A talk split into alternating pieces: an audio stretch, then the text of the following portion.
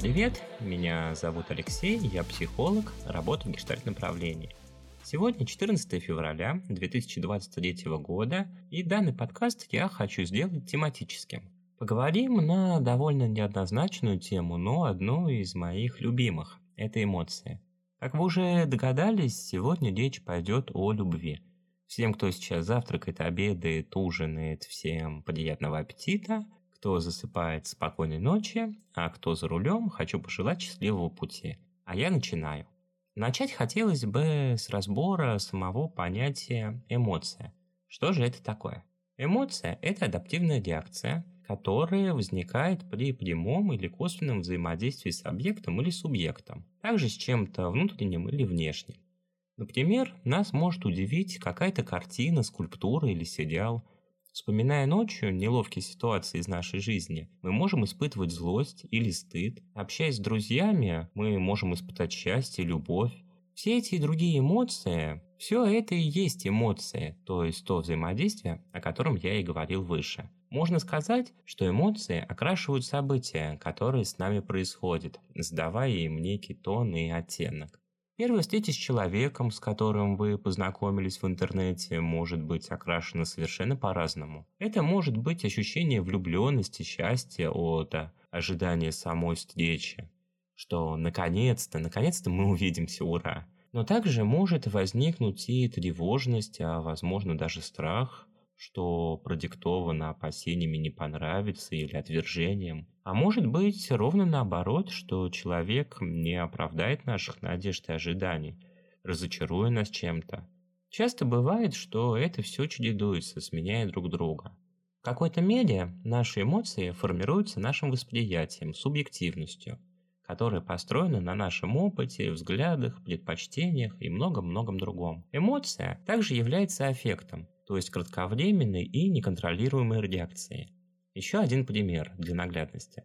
Допустим, у вас есть домашний питомец, в ком вы просто, ну, души не чаете. Вдруг он случайно ломает дорогую и памятную для вас вещь. Вы испытываете злость, но любить-то вы его не перестаете. Злость здесь является эмоцией, то есть аффектом. Позлились, да прекратили.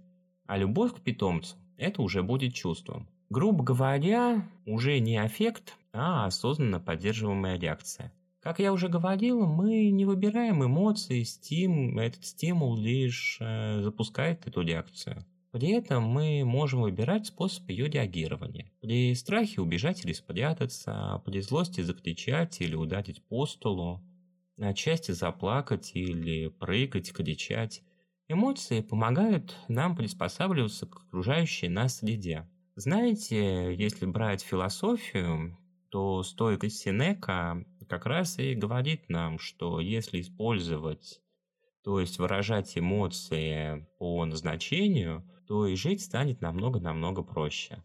А философ Дэвид Юм во второй части своей работы «Трактат об аффектах» пишет, что аффекты, то есть эмоции, это реакция на блага или их противоположность. Но лично мне ближе понимание и описание Конфуция, что нет плохих или хороших состояний, то есть эмоций, а лишь приятные и неприятные лично нам.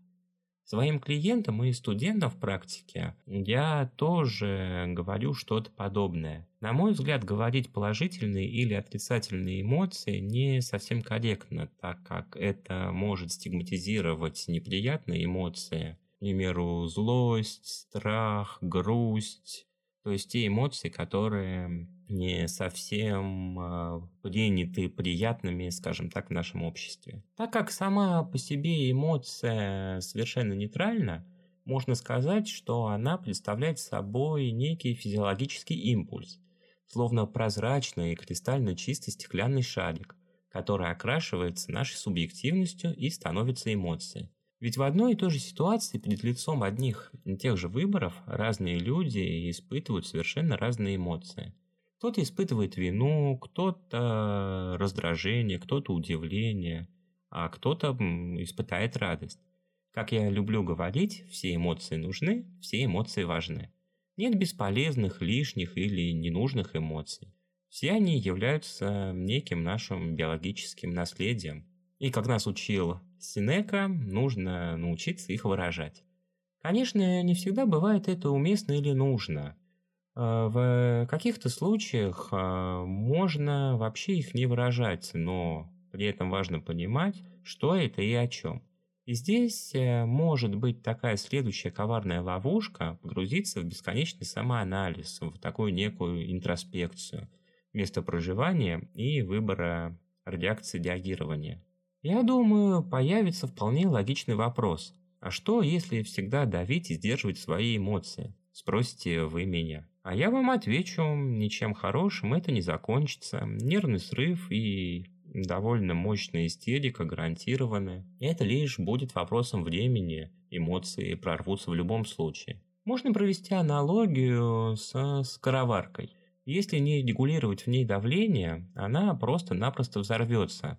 Чувствовать и ощущать лишь приятные переживания и заглушать другие тоже не получится, так как механизм возникновения одинаков, то есть будет глушиться все подряд. Яркий тому пример, ну, можно привести как э, серьезные психофармакологии, к примеру, бензодиазепиновые транквилизаторы.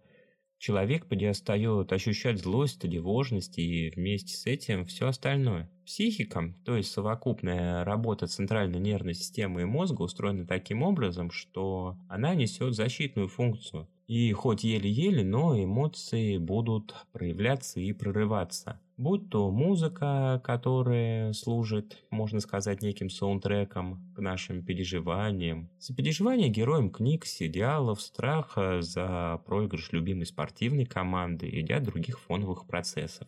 Эмоция – это тот импульс, который все равно обретет форму, но лучше, конечно, задавать ее самостоятельно. Допустим, человек считает, что бояться и вообще страх – это ниже его достоинства – он весь такой бесстрашный, железный, безэмоциональный. Но при этом он отчетливо понимает и принимает то, что он опасается своего проигрыша в какой-либо игре. А страху все равно как выражаться, разнится лишь степень и интенсивность переживания. Еще раз повторюсь, что я настоятельно рекомендую не накапливать эмоции. Кстати, феномен селф-харма можно отнести к попытке что-то прожить, когда эмоции переполняют. Обычно это явление начинается в подростковом возрасте, сам по себе период довольно непростой, скажу я вам, но я думаю, вы и так это знаете. Измененный гормональный фон, эмоции все яркие и острые, их очень-очень много, даже может слишком много. А еще добавить переоценку ценностей учебные нагрузки, зачастую проблемы с родителями или в коллективе, а чаще и то, и другое. Как вы думаете, само собой, при таком сильном напряжении и непонимании, как со всем этим быть, человек начинает вредить себе?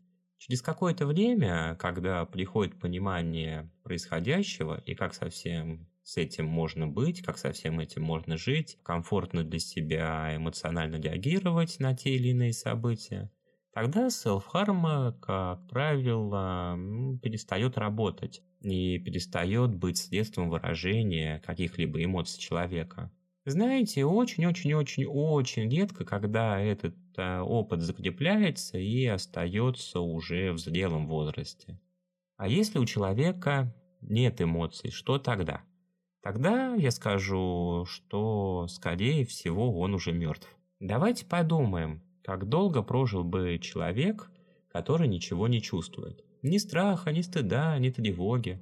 Как быстро бы он мог попасть в дорожно-транспортное происшествие. Или бы схватился руками за оголенные провода, а может быть упал с высоты. Одна из основных функций эмоций – это стоп-фактор который помогает нам сохранять нашу жизнь и функционировать в социуме, со средой и окружающим у нас пространством. Человеку может казаться, что он ничего не чувствует, хотя на самом деле чувствует, и, как правило, весьма много. Некоторые эмоциональные импульсы настолько слабы, что просто не ощущаются, так как а, не проходят определенные психологические защиты. К примеру, мы идем по улице и видим автомобиль может показаться, что нам он совершенно безразличен. Но то, что мы обратили на него внимание, именно на него, уже говорит нам о каком-никаком эмоциональном отклике. пускай настолько слабым, что он находится в диапазоне нравится-не нравится, красивый-некрасивый, шумный-тихий, блестящий-не блестящий и прочее, прочее, прочее. Как вы уже поняли, все дело в интенсивности переэмоции, в интенсивности этого эмоционального переживания. Чем более ценен, важен, нов для нас объект, тем сильнее будет наш отклик на него. Допустим, вы мечтали о новом ноутбуке. При покупке в первые его дни использования вы испытываете счастье. Но через пару-тройку месяцев он уже не вызывает такую бурю эмоций, как это было в самом начале. Ощущение безэмоциональности может быть продиктовано условным запретом на эмоции, продиктованные нашей субъективностью, что злятся только плохие люди, плачут только слабые. Само собой, не все хотят казаться себе такими плохими, слабыми, злыми. Как я уже говорил выше, все эмоции нужны, все эмоции важны. Главное научиться с ними обращаться. Повторюсь еще раз, нет нужных и ненужных эмоций. Есть лично для нас приятные и лично для нас неприятные. А насчет субъективных запретов и правил, говоря языком гештальта интроектов, можно постараться их самостоятельно опровергнуть, подвергнув критическому мышлению, критическому анализу.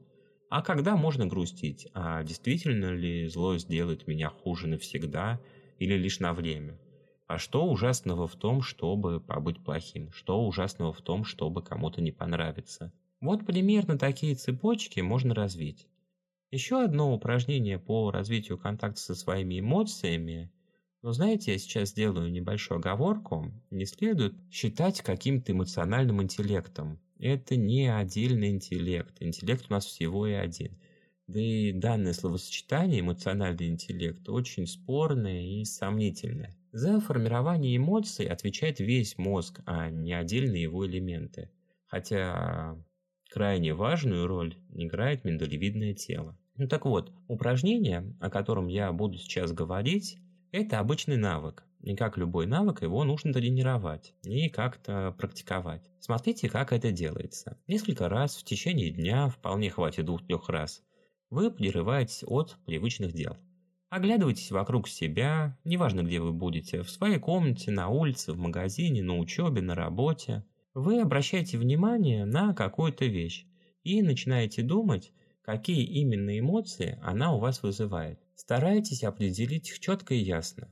Допустим, а, вот эта вот лампа. Она мне нравится, эмоции приятны. Можно сказать, что я ее люблю. А вот шум. Неприятно, раздражает, он вызывает злость. Ну, я думаю, пример весьма нагляден и понятен. Для чего нам вообще нужны эмоции? Они показывают наше реальное отношение к чему бы то ни было, или кому бы то ни было.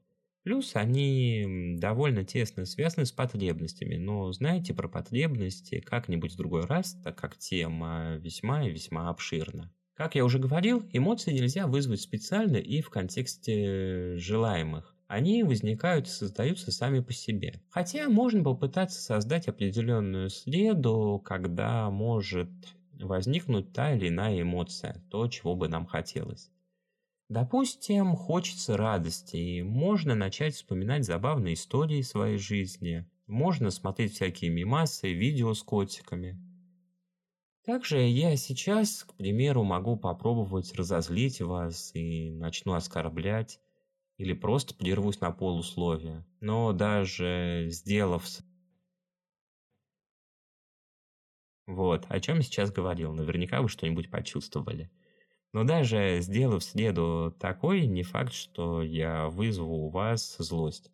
Может кто-то обидится, кому-то станет тревожно, кому-то грустно, а кого-то это изрядно повеселит и вызовет улыбку. Среда выступает стимулом, но форма, в силу нашего восприятия субъективности, может быть любой. Чувствовать или нет, такого выбора в человеческой жизни не существует. Алгоритм примерно такой. Взаимодействие с чем-то, ощущение, понимание, принятие и комфортная уместная степень выражения. Понять идеализовать в том или ином виде.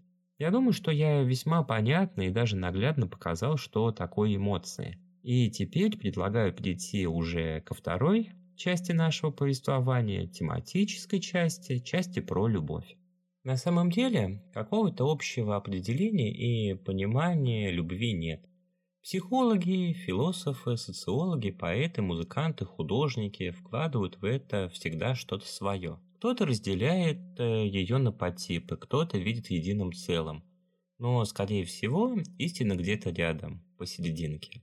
Ошибочно полагать, что любовь можно испытывать лишь к одушевленным объектам. На самом деле нет. Любите ли вы человека, своего питомца, или любите пиццу, кружку, свой телефон?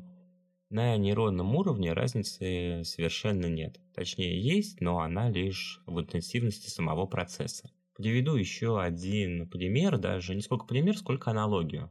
Пусть это будет аналогия со снегом.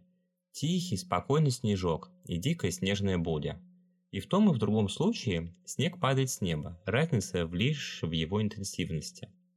То же самое можно сказать и про любовь. На мой взгляд, очень удобно и хорошо, когда в языках некоторых стран любовь к одушевленному и неодушевленному – это разные слова – Любовь является довольно ярким эмоциональным переживанием, особенно на первых порах. Вспомните то ощущение полета, эйфории, радости. Любовь, как и любая другая эмоция, является неким стимулом на реагирование.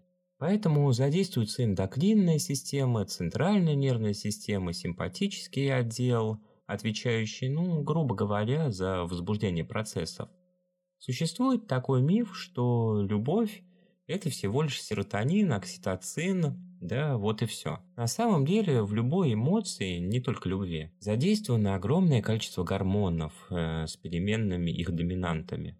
Любовь также включает в себя адреналин, кортизол, когда перехватывает дыхание и сердце бьется быстрее при мысли о встрече с человеком или о каком-то предмете. Дофамин, желание узнавать, изучать, предвкушение и ряд других. Вот, допустим, взаимодействие с мечтой. Представим, что вы мечтали о питомце. И вот он у вас э, в руках, смотрит на вас, или покупка фотоаппарата, о котором вы тоже так долго мечтали и хотели его. Через какое-то время, когда начинается привыкание, но и сам по себе этот эффект идет вспышками. Так вот, через какое-то время, когда появляется привыкание, интенсивность начинает слабеть. Это совершенно естественно и нормально, не стоит этого пугаться.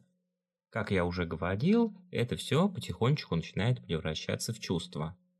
Ни один процесс не может длиться вечно, и далее мы уже можем превратить эмоцию в чувство, то есть сознательно поддерживаемую реакцию. Опять же, это вовсе не означает, что прежние эмоции в отношениях больше не появятся. У кого-то возникнет сейчас вопрос, как возник он когда-то у меня. А если человеку ввести тот или иной гормон или группу гормонов, продуцируют ли они нужную эмоцию? Такие эксперименты проводились, Ответ нет, но это может значительно усилить ту эмоцию или эмоции, которые уже есть. И как же мы влюбляемся? Это тоже довольно интересный и сложный процесс. С раннего возраста формируется некий притягательный для нас образ. Только вот э, ни в коем случае не стоит возводить в абсолют фигуру родителей. Безусловно, они участвуют, точнее участвуют их образы но также берутся и другие впечатления и симпатии. Вначале это могут быть герои сказок, мультфильмов, книг, позже фильмов, сериалов, социума вокруг. Образ получается собирателен и многогранен, плюс он постоянно эволюционирует и меняется. Мы сами также дорисовываем его, наделяя некими качествами, подчас довольно противоречивыми. В силу нашей субъективности мы считаем, что если человек домашний, то он будет скромный. Если сильный, то обязательно смелый. А если публичный, то ну пусть будет щедрый. Этот образ служит нам неким маяком. Конечно же, можно добавить потребности, и я говорю сейчас не про физиологические, а про глубинные потребности, психологические. В гештальте их выделяют всего три штуки – это принятие, признание и безопасность. Но при этом они довольно сильно обобщены. Начинаем мы влюбляться, это очень быстрый и подчас даже мгновенный процесс, когда мы видим человека, который больше других вписывается в этот образ. Само собой не полностью. Знаете, по моему жизненному и рабочему опыту, ну, это исключительно моя личная статистика, хватает примерно, ну, 25, может быть, 35% соответствия. Остальное докручивает идеализация которая уже и создает иллюзию стопроцентного соответствия. Идеализация – это тоже абсолютно нормальный и естественный процесс, но не все так просто. Бывает так, каждый с этим, я думаю, сталкивался, что совершенно не мой типаж, но так люблю, так зацепило. Таком случае можно сказать напрямую о потребностях. Наше бессознательное восприятие, субъективность решили, что это тот человек, который может удовлетворить наши психологические глубинные потребности. И чем больше мы получаем отклик, тем сильнее становится эта связь. Допустим, страдает потребность в признании чего-то для нас важного и значимого. Человек начинает нас в этом хвалить или просто как-то оценивать. То же самое можно сказать и про принятие, и про безопасность. А потребности у нас, ну, в принципе, ненасыщаемы. И тут можно привести пример с физиологическими потребностями, потому что механизм работы точно такой же. Допустим, у вас потребность в еде. Вы поели, но это не значит, что вы больше никогда не будете есть. Или вам хочется пить, вы выпили воды, но это не значит, что вам больше никогда не захочется пить. И психологические потребности работают точно по такому же принципу. Я думаю, можно сделать уже какие-то определенные выводы. Но знаете, не нужно особо верить модным психологам, которые в своих соцсетях говорят, что удовлетворяющий потребности человека – это обязательно манипулятор или абьюзер – Хотя термин «абьюз» – это термин на самом деле из-за социологии. И мне не ясно, что он делает в психологии. Но не про, в принципе, семантику сейчас речь. Так вот, что с одной, что с другой стороны, это происходит не специально, а скорее бессознательно. И чем больше наших субъективных подтверждений мы видим, как я уже говорил, тем сильнее крепнет связь. Допустим, для нас показатель любви – это слушать человека. Другой начинает его слушать, связь крепнет. Или первым писать в соцсетях, или использовать какие-нибудь милые смайлики, стикеры. Все это, опять же, служит или подтверждением, или опровержением. То есть подтверждением любви, а опровержением того же самого обесценивания или отвержения. И, скорее всего, все это довольно быстро превратится именно в любовь. Хотя не исключена и просто обычная дружеская симпатия. Помним, что для мозга разницы особой нет. Разница, только напомню, в интенсивности процесса и его выражении в социокультурном плане. На мой взгляд, эм, не стоит без серьезной необходимости закапываться в самоанализ. А за что я люблю, а как я понимаю, что я люблю, а каким образом я люблю. На мой взгляд, следует просто наслаждаться этим переживанием здесь и сейчас, даже если это безответно. Я специально игнорирую и опускаю аспект отношений, так как любовь и отношения – это немножечко разные вещи. Тема отношений, так же как и тема потребностей, заслуживают, на мой взгляд, отдельного выпуска, который я рано или поздно запишу. Может быть, он будет следующий, а может, может и нет, еще пока не определился. И в завершении нашей праздничной беседы, точнее праздничного подкаста, хочу поздравить всех влюбленных. Пусть вам будет хорошо. Тем, кто временно одинок, хочу сказать, что, ребята, я с вами. Одиночество никак не характеризует кого-то, не делает ни хуже, ни лучше. Но если оно сильно беспокоит и беспокоит так, что мешает жить, то можно поразмыслить, а что именно в нем так сильно цепляет каким оно вас делает и действительно ли это так.